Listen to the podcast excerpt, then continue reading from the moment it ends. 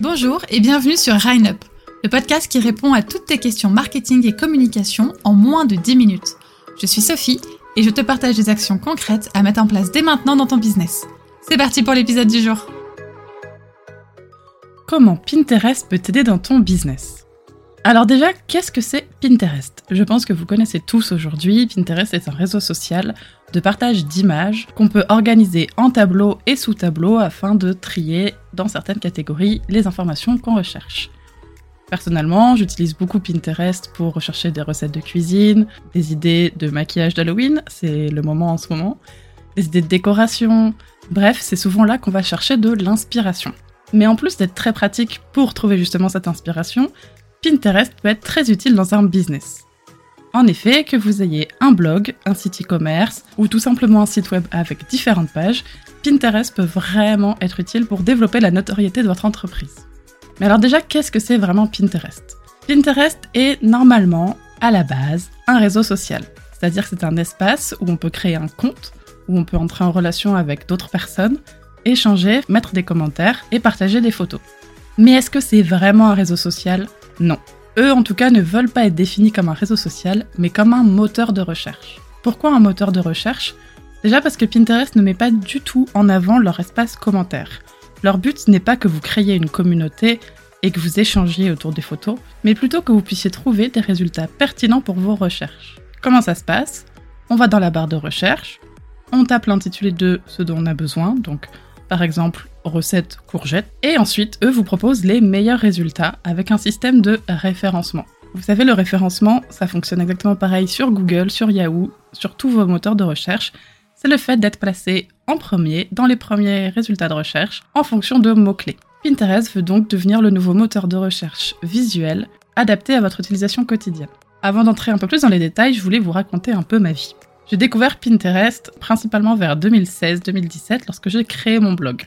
J'avais un blog personnel qui parlait un peu des meilleures sorties à Toulouse, de mes recettes préférées, de mes états d'âme, etc.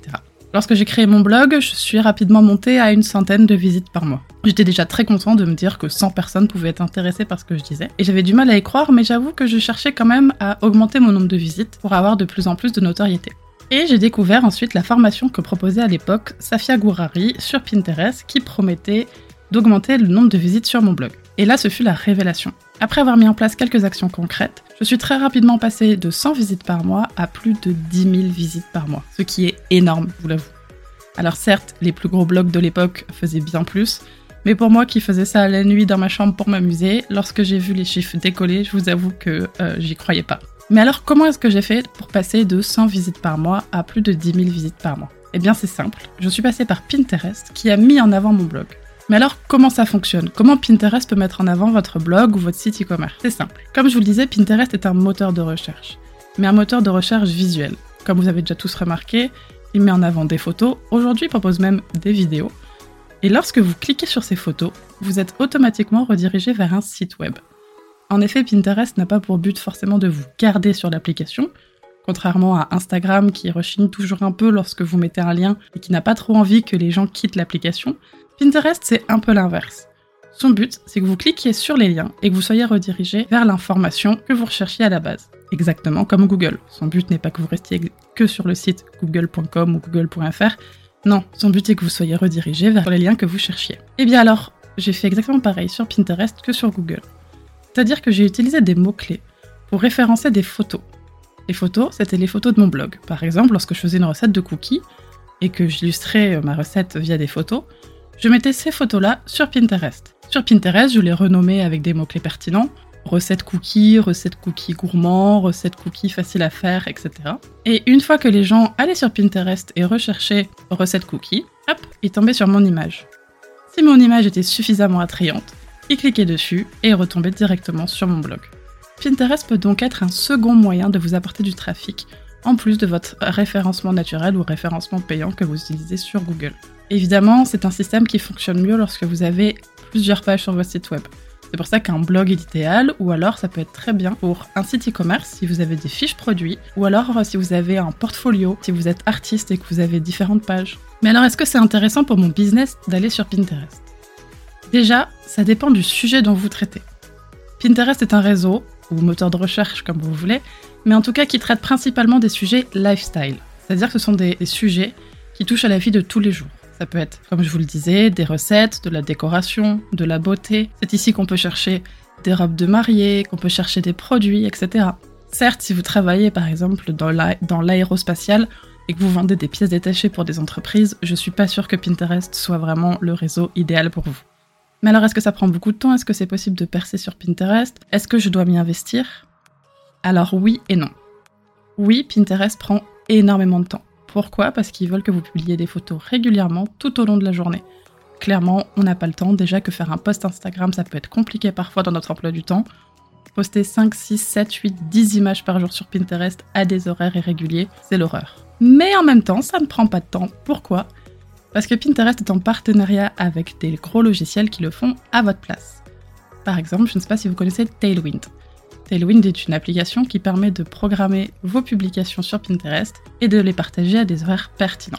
Alors contrairement à Instagram qui n'aime pas trop les robots, Pinterest lui n'a aucun souci à travailler avec Tailwind, ils sont même en collaboration, ils font régulièrement des lives ensemble pour vous expliquer comment ça marche. Oui, parce que Pinterest en plus n'est pas trop secret. Je sais que les algorithmes de LinkedIn, de TikTok, d'Instagram vous font péter un câble et vous inquiétez pas, moi aussi, parce qu'ils changent régulièrement, qu'ils ne veulent pas révéler tous leurs secrets, etc. Pinterest, c'est tout l'inverse. Pinterest, il vous donne toutes les informations pour réussir. Pinterest, il vous offre même des webinaires, des sites web qui vous expliquent exactement combien de fois il faut poster par jour, comment faire pour être pertinent, comment faire pour remonter dans les recherches et donc avoir plus de chances d'augmenter les visites sur votre site. Si ça, c'est pas gentil de leur part quand même. Alors, oui, évidemment, ça prend un peu de temps parce que comme tout réseau social, comme toute stratégie de communication, ça demande certaines actions à mettre en place. Toutefois, l'avantage de Tailwind avec Pinterest, c'est que vous pouvez programmer vos publications des mois à l'avance et que vous n'avez pas forcément besoin d'y retourner non-stop. Pinterest, pour moi, c'est vraiment le réseau de l'efficacité. Vous devez vous fixer un créneau où vous allez tout mettre en place, préparer Pinterest, préparer vos publications. Et ensuite, vous n'avez pas besoin d'y retourner plusieurs fois par jour pour vérifier ce qui se passe. Vous n'avez pas besoin de répondre aux commentaires, parce que comme je vous le disais, ce n'est pas un réseau social, et en tout cas, ils ne veulent pas être considérés comme un réseau social. Donc ça n'a pas pour but de créer du lien entre les personnes. Ça a vraiment pour but d'apporter l'information pertinente sur un mot-clé recherché. Est-ce que c'est gratuit? Oui, Pinterest est gratuit si vous voulez tout faire tout seul à la main. Comme je vous disais, ça prend énormément de temps.